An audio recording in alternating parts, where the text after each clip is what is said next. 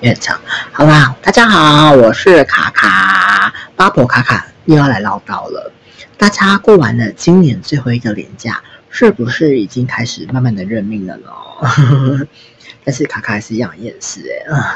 所以最近我在看一些大众占卜的东西，虽然都抽到很不错的牌组啦，但是还是觉得哦，秋天到了很 sad 哎。嗯，好啦，没关系。前几天卡卡去看了一部新的国片《周楚除三害》，哦，有点难念的哦。哦，我觉得电影拍得很不错，很厉害。虽然它还是有一些剧情上面应该可以在更精进的地方啦。但是我觉得整部电影是节奏非常明快，非常爽的。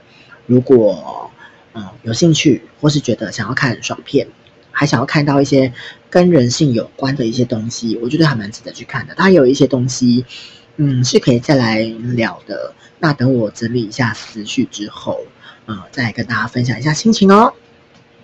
好，那在这个有点厌世的时间点，卡卡想要跟大家分享，嗯，我在二零二零年的时候看过的一部动画片，叫呃动画片《脑筋急转弯》。这部片也让我看完哭到不能自己。我朋友想说在干嘛，但我就哭到一个呵呵没有办法。好，那准备好了，就让我们走起。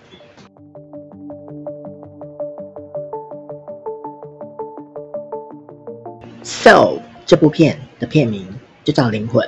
它台湾翻译成《灵魂急转弯》，我觉得他是跟他前一部片，因为他前一部电影是哎叫什么《脑筋急转弯》有关，他想要取差不多的片名吧。好，那这是皮克斯动作室呃皮克斯动画工作室制作的，华特迪士尼影业发行的，那是二零二零二年二零二零年的美国动画奇幻喜剧剧情片，好长啊！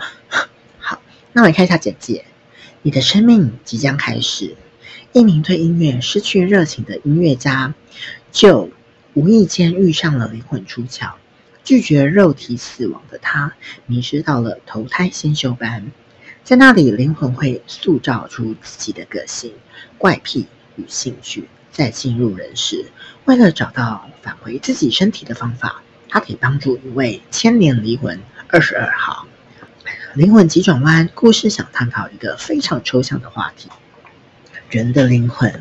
因为在我们来到这个世界前，都会在一个人生研讨会参加培训，在这里，灵魂会被赋予特征、兴趣和能力，以及基本的性格主数、基本的性格属性。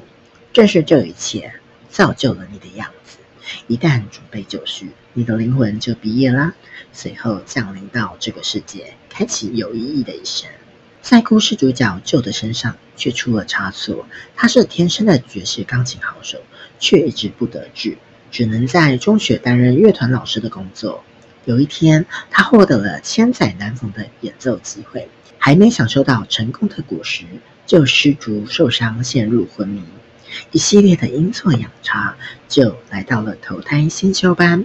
被误认为是启发新灵魂的老师，并碰到了始终无法在投胎先修班毕业的千年灵魂二十二号。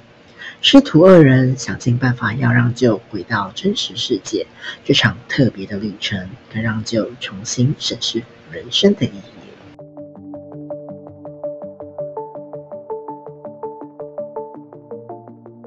OK，我们来看看剧情哦。一开始我们就看到舅在学校教导小朋友音乐。哦，原来舅他是一名爵士音乐家，因为他一直没有大红，所以他就跟现在大部分的音乐人一样，呃，过着有一餐没一餐的生活啊，就可能为了生活要去做很多各式各样的相关的工作。嗯，所以 Joe 他才会来到学校去教书。那舅他诶诶，在试招之后也顺利的获得了聘书，但 Joe 就想着说。会不会他接受了这份工作后，就真的要跟他最爱的爵士乐分道扬镳了？在回家之前，就来到了妈妈的裁缝店。妈妈就觉得舅的这份音乐梦非常的不现实，因为他觉得舅一直都在做梦，因为他觉得呃音乐梦是不能当饭吃的，所以他还是希望舅有一份固定的工作才可以活下去哦。他就跟一般传统的父母一样有这个担心。那这个时候，就他就收到了一个通知，就是有个知名爵士音乐家陶乐斯，他刚好来到他们的城镇演出，但是又缺了一名钢琴师，所以就他就赶快来应征。那陶乐斯他为了要测试就，他就很随性的开始演奏起来，就看舅有没有办法跟上。那舅就沉浸在。因为他就沉浸在爵士乐很久了嘛，所以他就很快的进入那个状态，就非常无我。那个那这个状态也让陶乐斯非常非常满意，他就跟舅说：“嗯，晚上七点别忘了要来上班哦。”那舅就像中了乐透一样，非常飘飘然啊，他就赶快通知很多人说：“哎，我今天录取了，晚上要演出啊，大家要来看什么什么的。”啊，结果他一没有，你就没有注意到路况，他就摔下下水道。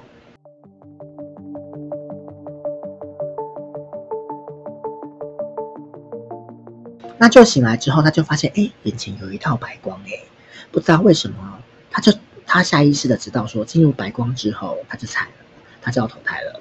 好，那时候他询问了路人，才知道说，哦，原来这里是死后死后的世界，大家来这边都是要排队投胎的。但就是想，就他就想着说，啊，他好不容易才获得这个表演机会，怎么可以就这么死掉呢？所以他就狂奔的往回跑。他一直跑，一直跑，发现人怎越来越多，好像没有一个尽头。最后，他就不小心就被挤下桥了。他摔下摔下桥之后，就来到一个很特别、很梦幻的地方。哦，原来这个地方叫做 Great Before，呃，也就是灵魂先修班啊。那这个灵魂空间的管理者 Jerry 跟 Joe 说：“哦，这个地方会帮新生的灵魂分配各种性格，等到灵魂的个性学习完整之后，就会经过通道前往地球去投胎。”那就一听到就马上跑跑过去说：“那我赶快回到灵，回到地球，回到地球。”结果他一直跳，一直跳，他就一直回到这个空间。之后，呃，Jerry 他就发现说：“哎，就是是迷路了。”他就把救带到隔壁的导师那个导师中心。那就因为他不想发现他是从那个死亡空间来的，他就随手抓桌上的一个名牌说：“哦，他自己他自己是老师。”那这个时候呢，在那个死亡空间掌握灵魂数量的一个 Terry 就发现说：“哎，怎么我们这边少了一个灵魂呢？”嗯，他就去找那个 Jerry 们，即 Jerry 就是那一些灵体们的名字，就叫 Jerry，就说：“啊，怎么办？这边少了一个人啊，怎么会被跑到这边来了？”那 Terry 他他们 Jerry 们就跟 Terry 说：“啊，你应该是搞错了吧？你自己去解决，自己想办法就好了，而且不会有这种事情啦。每天灵魂那么多，？”那 Terry 就觉得说，怎么可能呢？所以他就自己慢慢去调查。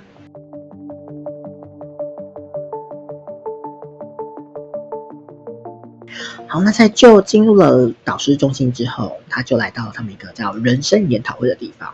哦，原来这里是要这些导师，就是可以利用万物中心的投影的效果，去帮助那些灵魂宝宝去找到火花，让这些灵魂宝宝可以。成熟的去到地球去投胎，那就是就他就想到说，哎，如果他帮一个灵魂找到了那个火花，他有拿到地球通行证之后，他就可以把那个通行证偷走，之后他就自己可以回到地球去了。这个时候刚好就到就要分配给他的灵魂宝宝，就分配给就的灵魂宝宝是一个叫做二十二号的灵魂宝宝。好，那这个宝宝非常非常特别哦。因为他在人生研讨会待了非常非常久的时间，因为他非常非常讨厌地球，他也不想要去投胎，所以无论是什么名人啊，都没有办法找到最后一个火花。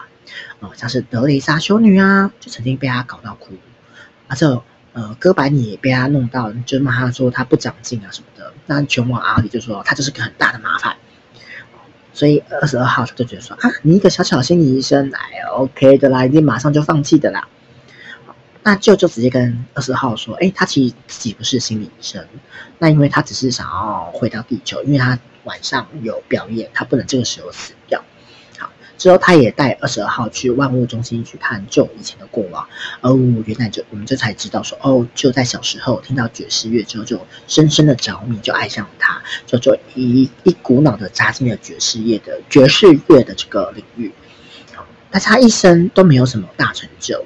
他就自己也觉得啊，怎么越看越心酸？他就想说，哎，怎么办？那他就直接想说啊，如果我少一个火花，应该还是可以吧？他就要直接跟二十二号要那个通行证哦。但是因为通行证最后一个的火花一直没有集满，所以他一直没有办法变成一个成熟的通行证，可以让他前往地球。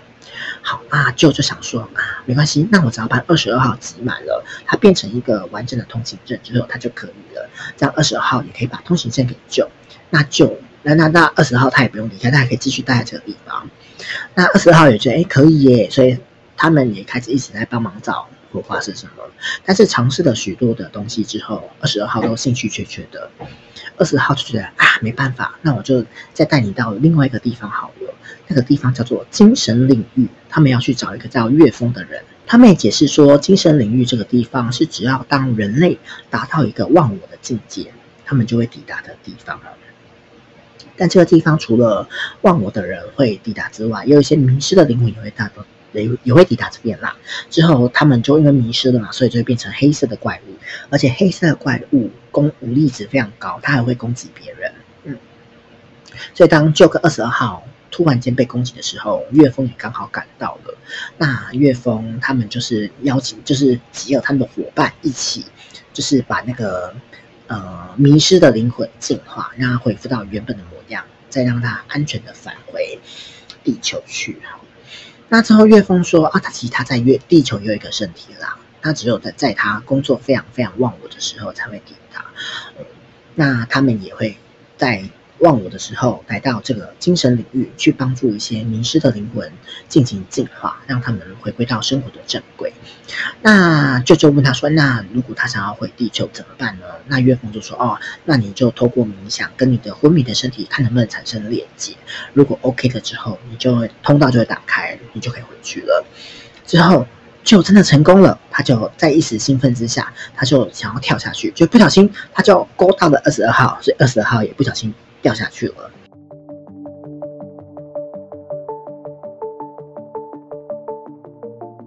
当救醒过来的时候，他就发现，哎，为什么自己的身体还躺在那边呢？之后他看一下他的手，嗯，他的手变成了猫爪，变成猫肉球，very very very cute 这样子。好，哦，原来 Joe 他的灵魂进到了猫的身体里面，但是，哎，那 Joe 的身体是谁呢？哦，就是那个二十二号。结果呢，一个想要要回身体，一个想要回去灵魂空间，他们就这样喂喂喂，就是为什么变成会这样？他们在那边吵。那他们为了要恢复原状，他们想说啊，赶快去找岳峰，看岳峰有没有什么方式哦。但是因为这是二十二号第一次当人类嘛，所以他就觉得说，啊，人类社会好多人哦，好吵哦，他就有点害怕，就躲起来。那就是想说，哎，怎么办？怎么办？怎么办？他想说啊，那个二十二号好像还没有吃东西哦，他就拿了一个披萨给他。嗯，那一直对觉得自己对世间万物都没有兴趣的二十二号，他就吃了一块披萨之后，他就觉得，哎，好特别哦，他就对于生生命产生了一些好奇跟希望。好，那他们找到岳峰之后，岳峰就说，嗯，如果要灵魂互换可以，但是要等到地球跟星星连线才可以哦。那这个今天的时间大概是傍晚六点这个时间。好，那就就想说啊，反正时间是晚上七点嘛。演出时间七点，他说没关系，OK。那我们就先前面都还是要先做好准备啊，等到时间到了，灵魂互换了，他就可以顺利的去表演。好，所以他们就先回家去换衣服。那这个时间呢、有一个音乐班的小女孩就来找九但是因为现在九的身体是二十二号嘛，所以就是二十二号出去接待那个小女孩。那小女孩就跟二十二号说，她想要退出音乐班。二十号就觉得说，嗯，对啊，音乐好吵哦，离开很好啊，只是这边什么好的。但是女孩就想说，嗯嗯，干你怎么答应的这么快？她昨天练了一整天呢，她才觉得怎么好，一直没有办法达到自己的标准，所以她才觉得说自己不适合。好，但她就很生气，很生气的跟二十号说，啊，你先听看看嘛，如果我没有天分，你再拒绝我啊。好，那在女孩演唱的途中，二十号就觉得说。哇，这女孩很棒诶，而且她对音乐非常非常有兴趣啊，她吹得非常的忘我，所以她就最后跟那个女孩说：“你要好好坚持下去，你很有音乐天分，你不要放弃这件事情。”那二十二号，他觉得有了一个肉体之后，他觉得非常非常特别，他觉得哎，为什么他有了身体之后，对很多万事万物都非常非常的惊奇哦？所以他就跟舅说：“哎，他希望利用这个时间，可以好好的再去。”好好的去体验各个事物，包含洗澡啊、刷牙、剪头发、散步啊、吹风啊。这个期间呢，因为二十二号也太兴奋了，所以他就不小心把他们的演出服裤子撑破了。biu，那舅舅说啊，没关系啦，我们现在赶快先去裁缝店，请他妈妈帮他呃修理这样子哈。因为他这间中间有个小插曲，就是那时候因为舅晚上要演出嘛，他觉得自己头发太长了，所以他就想说，哎，那就帮二十二号修理修修整头发发型啦，就不小心就把头发修坏了，所以他就只好带着二十号去他常去的理发厅。哎，但是他发现说，为什么二十号他可以非常非常自然的跟别人交谈呢？啊，之后有慢慢的跟聊天，阿迪法师也觉得，哎，今天的这个旧就是披着旧外皮的。人怎么不太一样，很健谈。那理发师也跟二十二号说：“哦，其实他以前的梦想是想当兽医，但是因为他有女儿了，所以他要照顾女儿，所以他就只好放弃，他要当理发师这样。嗯，反正他就是那天就是非常，就是呃，就是变成一个焕然一新的，大家眼中的就觉得哎，很不一样，很开心。那大家也没有多大，也没有多想，大家想说，哎，也许是因为就他获得了这个演出机会，所以他非常非常的开心。”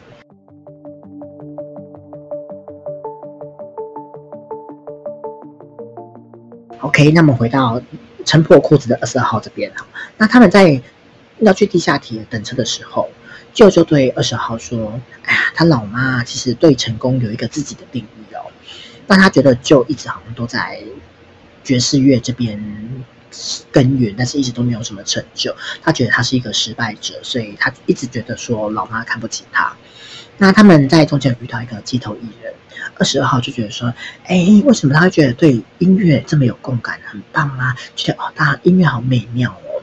那就就就泼他冷水说，哦，也许是，也许是因为你在我的身体里面吧，所以你觉得对音乐你才会有这么有感觉。那剧情回到了，就是就跟二十二号就抵达了舅老妈的裁缝店之后。那其实老妈已经从街坊邻居之间就听到，就知道说舅今天晚上要去表演的这件事情。那老妈就要开始数落舅说：“哎，不是都已经跟我说好了要去音乐音乐教室当老师了吗？去表演能当饭吃吗？”哦，然后来我们才知道说啊，原来是因为那时候舅的父亲就是因为要追逐梦想，所以让他们整整家人过了经济拮据的生活。但是这个时候，心怡觉得舅他就透过了二十二号的嘴巴，想要跟母亲说一些心里话。就觉得为什么不管做些什么，他们老妈都不开心也不支持。也许这些对老妈来说很不重要、微不足道的东西，对舅来说却是人生中最喜欢的东西。那也许这些东西都跟事业、跟生活没有关系啊，只是让舅可以好好活下去的理由。那老妈这时候就好像被当头棒喝一样，她想说啊，原来在她儿子心里面，她这个老妈就只会打击他啊，所以老妈就想说，好吧，那就让你圆梦吧。所以他就拿出了当年他们舅老爸的西装给二十号穿。那我在想，这边妈妈的心里可能也在想说啊，如果这次你还是失败，你可能就会乖乖的回去学校上班了吧？Maybe，OK，OK，、因为时间也快到了灵魂互换的下午六点，所以他们就来到了酒吧外面先等待嘛，因为他们就等待那个六点就可以马上互换，就可以好好的去上班。好，这个时间二十号他就感受着夕阳。微风跟落叶，二十二号觉得说啊，原来投身为一个人啊，来到地球好像也不错诶。其实二十二号一直以来都觉得说，是不是自己有问题？因为他一直找不到最后的那个火花，他觉得自己是不是没有资格？但他在这短短的时间里面，透过旧的身体去感受到，嗯，那些世间万物，他也看见了只有为了这个目标而努力，还有他那份激情哦。也许他只是单纯的看着天空，单纯的盛赞不啊，也许这就是他想要找到的一些人生意义跟一些跟他的最后的火花吧。但是就却觉得说，哎，这些不就是很普通的事情吗？每个人都会有啊，就是很简单的事情嘛。而且从这次的经验之后，哎，说不定回去之后二十号就可以顺利找到火花啦。那如果嗯二十号。他想要怎样，后面就再说嘛。但是二十号、二十二号就想说，哎，会不会回去之后我就找到火花了？之后你就把我的通行证抢走，我就没有办法继续体验了。那二十二号他就好想要留在地球继续体验，所以他就不管就，他就逃走了。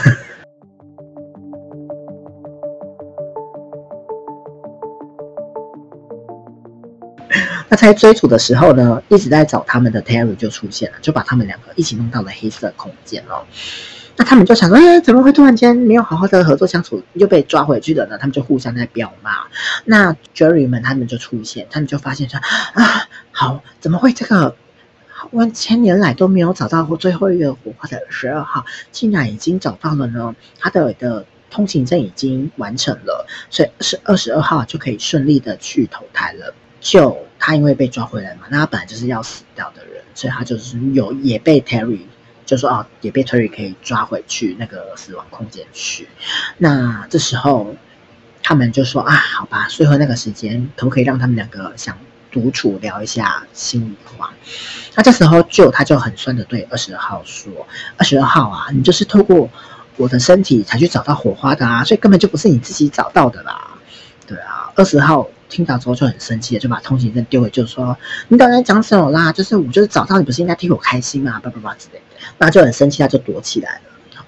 那就他就在想说：“哎，那这个最后的火花到底是什么呢？”难道是一种什么目标，或是一种什么才能？但是他不知道，因为他不是二十二号嘛，他没有办法去体验到这件事情，所以他也很想知道二十二号为什么可以获得这些事，这个东西。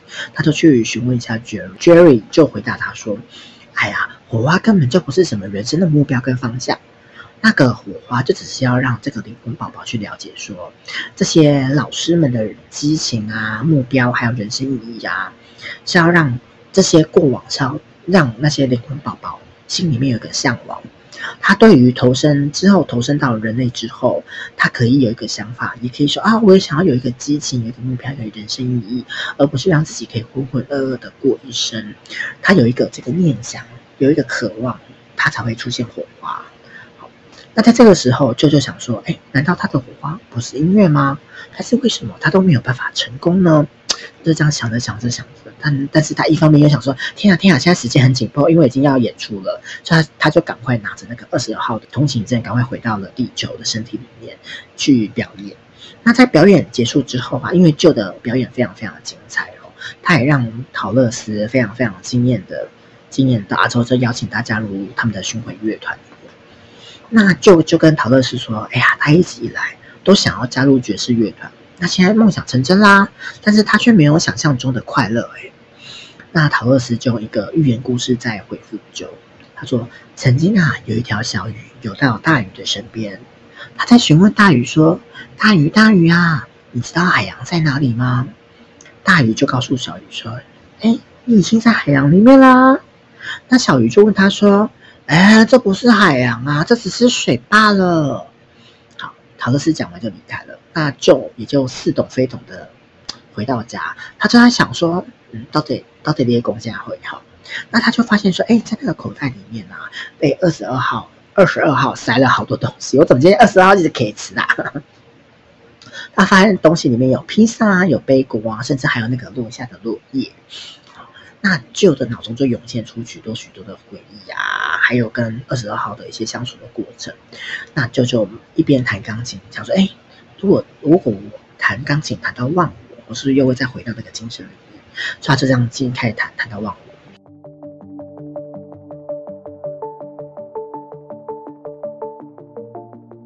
他到了精神领域之后，他就找到了岳峰。他就想问岳峰说：“哎，知道二十二号在哪里吗？”那时候岳峰就跟他说：“啊，二十二号啊，因为他已经体验过人生了，那他现在其实是一点有一点迷失的方向的人，所以他已经变成了黑色怪物。”那啾啾想说，不行不行，我要帮二十二号恢复原状才可以的。结果他们不是要恢复已经变成黑色怪物的二十二号，非常非常的厉害哦。他不不仅摧毁了岳峰的船，他还把旧给吞噬掉。那也正因为旧被吞噬掉了嘛，所以旧才可以遇到了二十二号。那二十二号就跟旧说啊，他觉得自己一直都不够好啊，也没有目标，他好像没有资格获得火花可以进到地球去。他觉得自己一直都不会成功。旧就对二十二号说。其实火花并非是特定的人生目标，或者是目个性，或者是一个什么事件哦。火花它就是一个对生活上的热情，呃，你准备好要活下去的时候，你就会获得。那这时候二十二二十二号，他就突然回想起他有那个身体的时候，有那个想法跟那些感悟，所以他就慢慢的恢复了原状。那就就跟二十号说，我们不要害怕，我们要勇敢的接受了这个新生命。所以他们就一起来到了，就是那个回到地球的地方。他就说：“那我们就好好的去投胎吧。”好，那二十二号说他也很害怕，就说说没关系，我陪你一起跳。所以他就一起跳下去了。那在跳下去的途中呢，他就把二十二号的手放开，他就跟二十二号说：“你要加油，你要相信你自己已经准备好了哦。”那就他就是这样子把二十二号送到地球。那在那他自己呢，就是已经觉得哦，反正我已经拿到了，表演完了，我就 OK 了。那他就要去那个死亡空间去准备投胎了。那这时候呢，Jerry 就出现，因为就他帮到这个二十二号找到了佛光嘛，所以他们为了要回馈给 Joe，他就说哦，他们跟 Terry 商量好了，要给救再一次的重生的机会。呃，就在 Joe 要回到地球之门的时候。看 Jerry 就问 Joe 说：“哎，那你这次再次重生，你又要怎么感受人生呢？”那 Joe 他就回答说：“哎，其实他也不确定，因为他知道，嗯，人生会遇到很多很多事情，但是他可以知道的是，他这次要好好的享受生命中的每一分每一秒。最后呢，就是 Joe 回到了他的原本的身体里面，开启了他的第二人生。”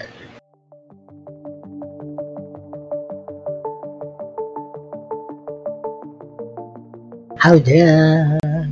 来讲讲这部片我的心得吧。哦，这几年其实皮克斯有许多的电影都是成人向的哦。从刚刚有提到那个脑筋急转弯，到这一部灵魂急转弯，再到前呃我第一集吧，我第一集讲那个元素方程式，其实都是一些比较成人向的议题哦。那卡卡就先来说一说，嗯，这部电影啊，如果你是一个一直以来都很清楚你自己要什么。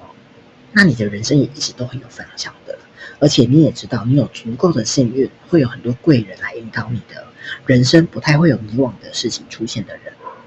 你看了应该没有完完全没有感觉，就跟那时候跟我一起去看的人一样，因为他就是一个非常非常幸运的人啦，他就是会有贵人引导他，之后他也知道自己要干嘛，自己要做什么的，所以他看了他就觉得在干嘛，啊，之后看着看到我在哭，他就说干嘛哭？有什么好哭的？之后他就觉得好好无聊，这就是这就是一部说教的电影啊！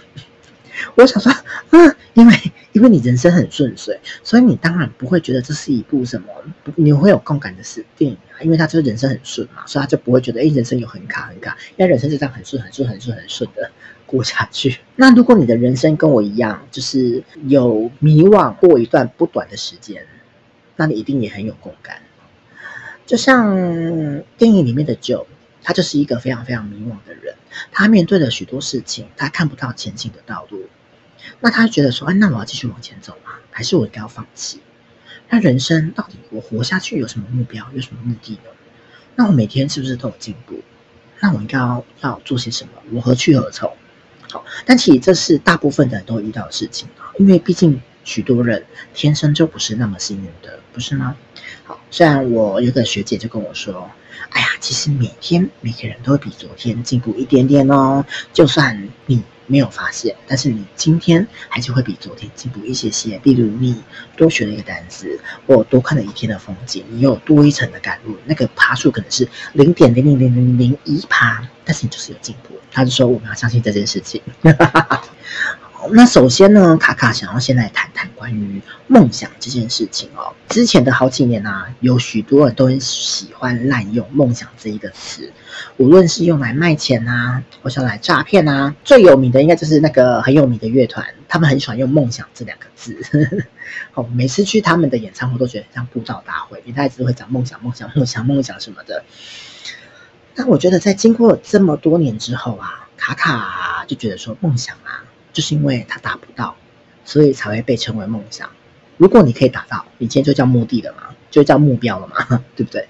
因为我觉得梦想它的英文就是 dream，所以达到了才会叫 dream come true，梦想成美梦成真。所以基本上来说，梦想应该就是达不到才是正常的。那有许多成功人士啊，都会在电视的访谈上面说着说：“我们要坚持梦想，无论你的道路有多险阻，我们都要坚持的把它走完。”一定会等到属于你成功的那一天的。我真心觉得讲这些话的人真的是躺着说话不腰疼。他不是坐着而已，他是躺着，因为他已经成功了，所以他才可以讲这些话。嗯，追逐梦想这件事情，我个人会觉得说，应该要分好几个阶段来看。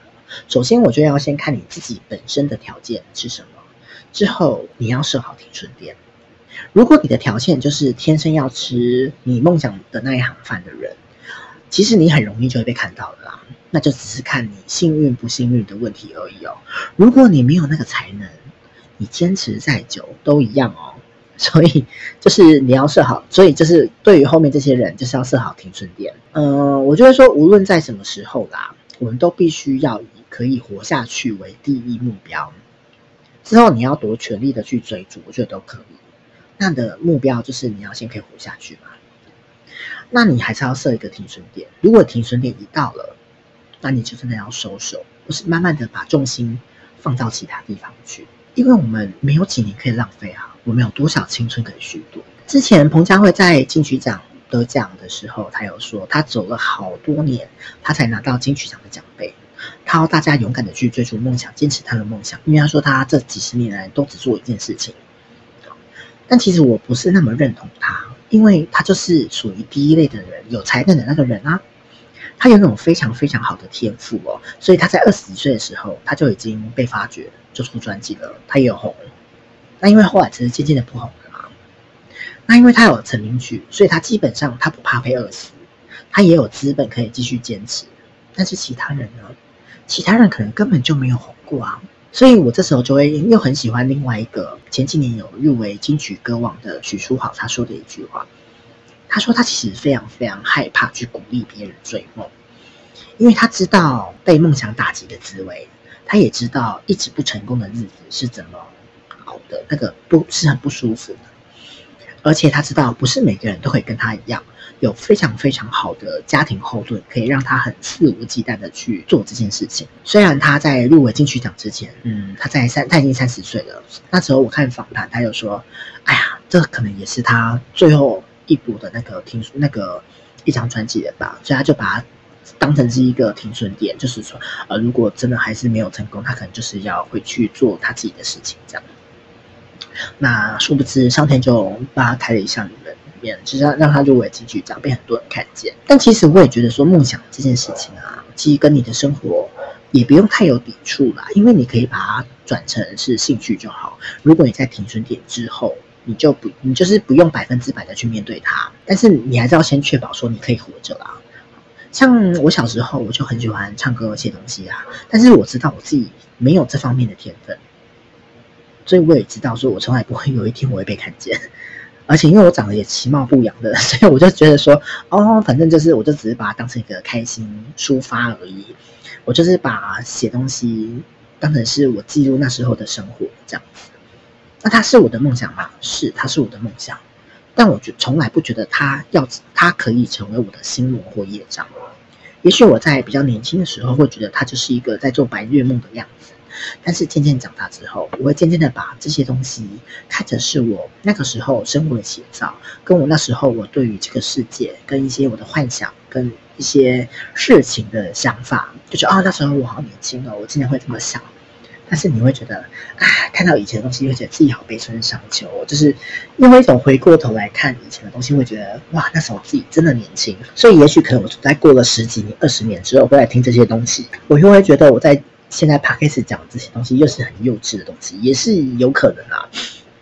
但我觉得这些都是我成长的过往，它不会成为我的心魔跟业障，它也不该成为我的心魔跟业障。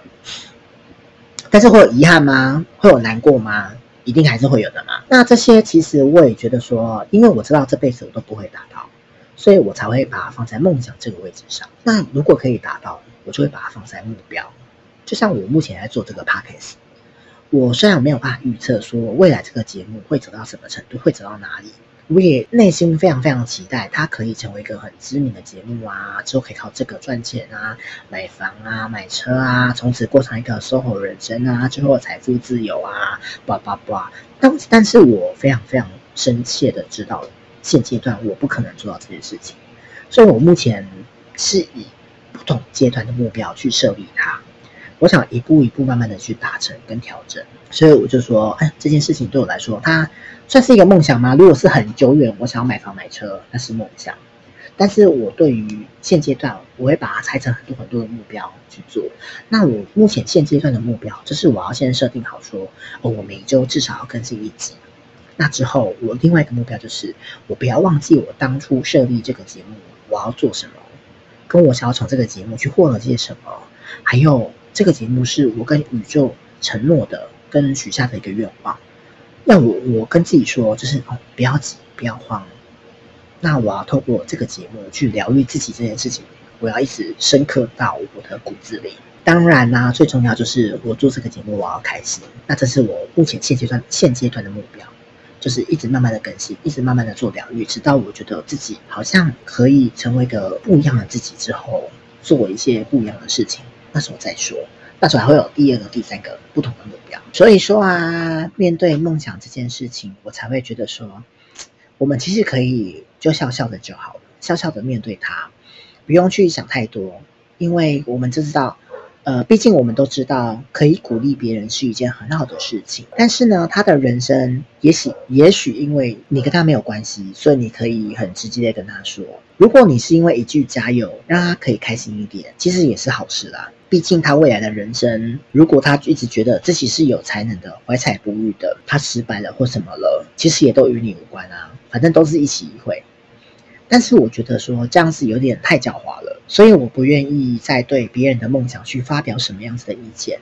我通常只会说：“哦，加油，你自己有去想好就好了。”毕竟我是希望对方可以开心，但是我又不想当那个嗯坏人。哎，好啦，我没有批判的意思，不要误会。只是我现在在听别人讲梦想啊，其实我第一个进入脑中的讯息是，这应该是诈骗或是直销吧。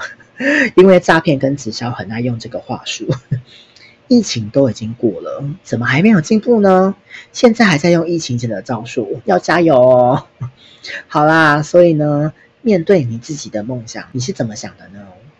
或是要问说，哎，你有梦想吗？还是你已经长大了？你现在谈的是目标，不是梦想。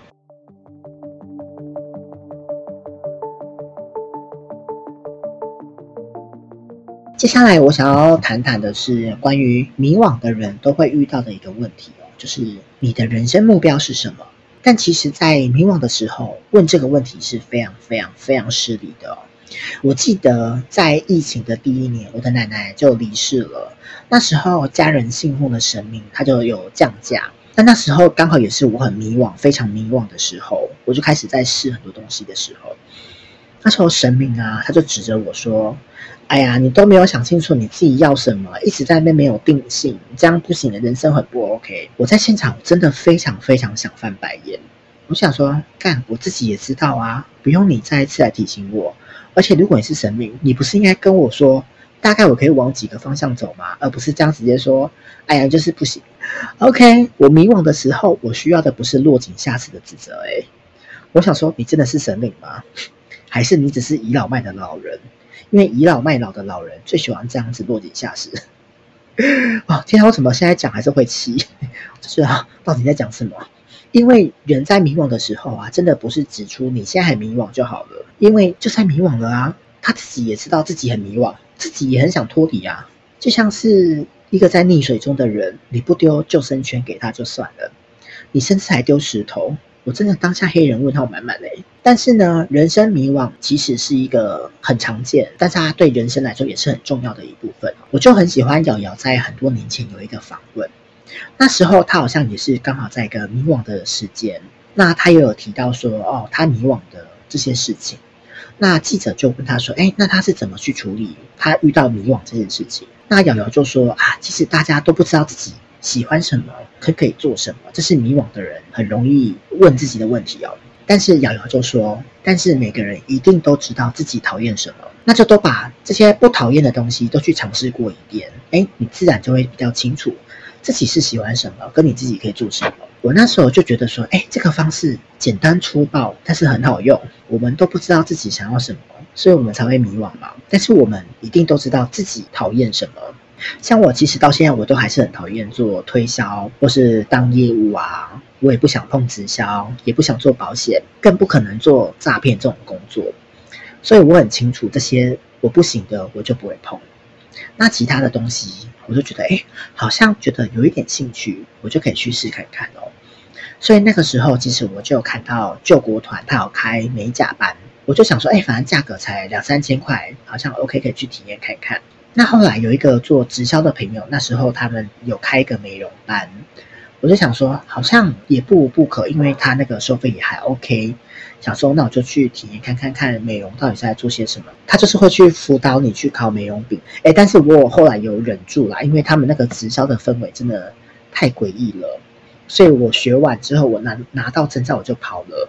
但是他们一直也不承认自己是直销，但是怎么看他就是直销。后来啊，我从美容这边我就发现说，哎，我对彩妆有一些兴趣，所以我也开始去尝试跟钻研。那后来也再出现了就是精油调香香氛这一块，只是因为做这一块美的产业非常非常的烧钱哦。我后来也是有一点。快撑不住了，我现在就只能找一些比较不用花钱的方式去学习，像是网络上也有很多的资源，那只是这些资源就变成你还是要实际去一直做实做才可以啦。但其实那时候我想要做这些事情，其实也有一点是想要想说，我有没有办法从这些东西去找到我的第二份事业或是转行？所以那时候我想说，美容丙级我找不太到工作，那我考美容乙级可以吧？但是呢，我考到了美容乙级之后，还是发现好像不是那么好找工作，因为这个行业非常非常重视经验。那他们看到你是男生，就是一个有点娘的男生，他就会觉得说：“哦，那你去当 sales。”我说：“哎，excuse me，我是比较想当行销哎。” 所以就觉得嗯，好吧，好。那之前我有想说，那我透过这些学到这些东西，我可以去做一些商品啊，去摆摊贩卖。但是我后来发现，我没有办法找到一个稳定的商品品质的做法哦。那因为商品品质不稳定，我也没有办法这么轻易的去做贩卖。那最近经济压力其实真的也是不小啦哈。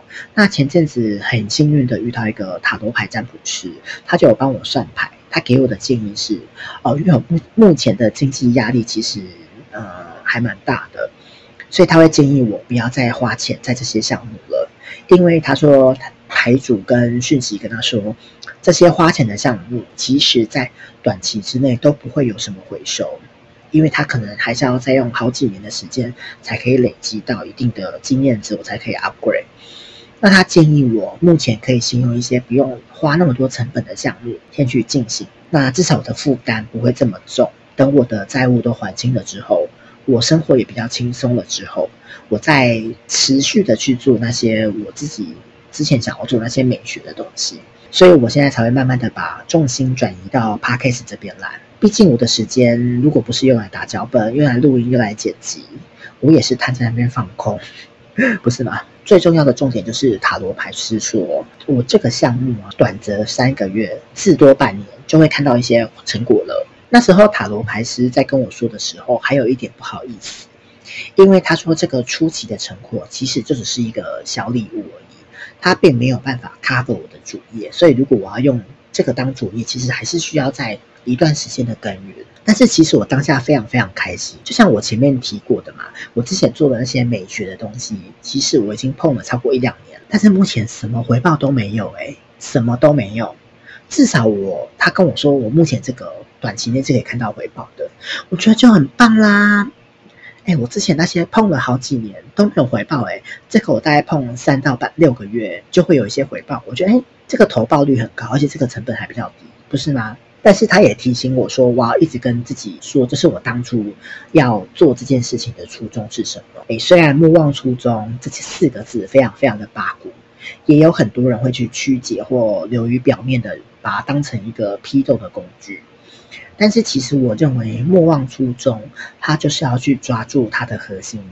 像我做 Podcast 啊，就是要跟自己做对话，让自己去练习一些口语表达能力啊，跟自己的口说能力，并透过这些思绪的整理，再做一些自我疗愈的部分。那我要坚持着这个核心价值，不能被外物所诱惑。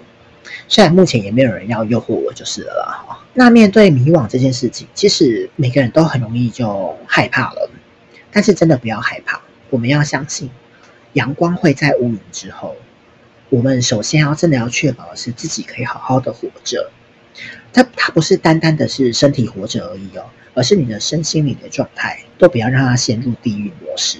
因为当迷惘的时候，很多妖魔鬼怪都会出现，这个是真的。我之前不是有提到说，我有做一份工作，是整个办公室啊，整个公司都是一个像妖魔鬼怪的状。虽然他的薪水给的是还不错啦，但是他真的是妖魔鬼怪哎。而且当你迷惘的时候，我们最讨厌的那些诈骗啊、直销啊，真的会一股脑的出现。因为当你迷惘了，所以你也很容易会被洗脑，因为他们根本不 care 说你是不是没有钱，他们只想着说。你这个时候头脑很不清楚，所以比较还好拐卖，就连要让你去贷款去借钱，他们也做得出来哦。好，那说到迷惘时间会遇到的诈骗，我还要再提的一个是灵性的诈骗，因为当迷惘的时候，我们就很容易去求助一些身心灵领域的协助啊。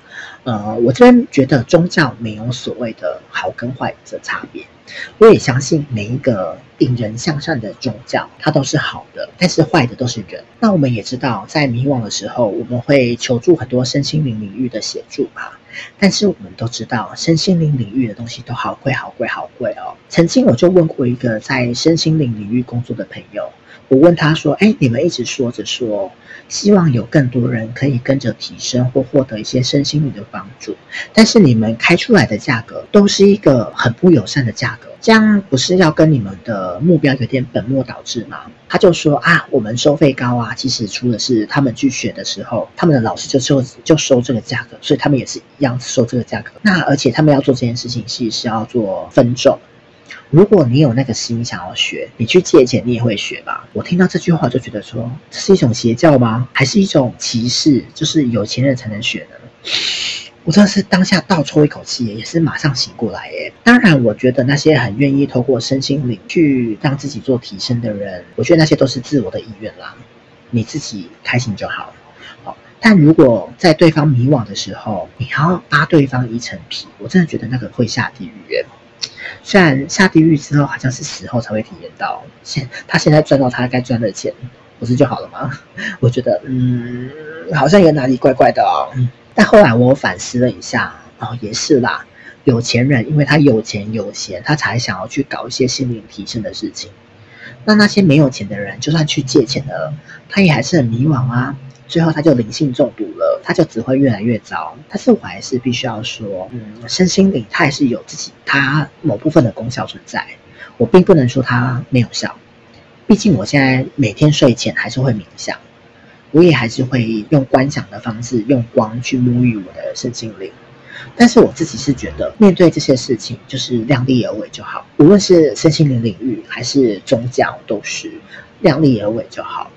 虽然我之前也有花过一些冤枉钱啦，哈，但是我现在还是非常非常的感谢宇宙，让我可以听到那些话，让我知道说哦，我不能中毒。到现在我就是挑选一些我自己有兴趣的活动，或者是我觉得我能力范围之内可以 cover 的那些让自己觉得有 CP 值的活动去参加。就这样，就是迷惘的人，其实你更要保持自己的理性，不要慌张，不要害怕，OK。迷惘的人其实是非常非常辛苦的，但我们这辈子其实并不会只遇到这一次的迷惘。我们要透过这些迷惘啊，让自己去学会说，可以怎么去接受跟面对这样子的事情。那我觉得这也是每个人都要去面对的课题。那在打心得的时候，我不知道为什么脑中就浮现之前网络红人周信佐去参加那个童话里都是骗人的节目，他们访谈的时候有说的一句话：幸运的人往往都会很努力的诉说着，想证明一切都是他的努力得来的，但努力的人却往往会把一切成就归结于幸运。也许当我们面对好迎接迷惘这件事情，跟准备破云而出的时候。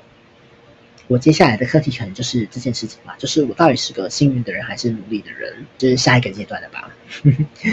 好，那我也只希望我们都不要忘记，我们那时候要前进的时候，我们的初心是什么？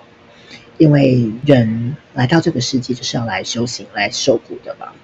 那我们怀抱着的那个信念到底是什么？可能每个人都要去坚持着，跟一直在思考、跟自我验证、跟自我调整，到底。你在你的人生路，你想要做些什么？那迷惘真的不要害怕，有时候我觉得迷惘的人可能比那些顺遂的人还幸运很多，因为我们可以体会到更多东西，可以看到更多的众生万象。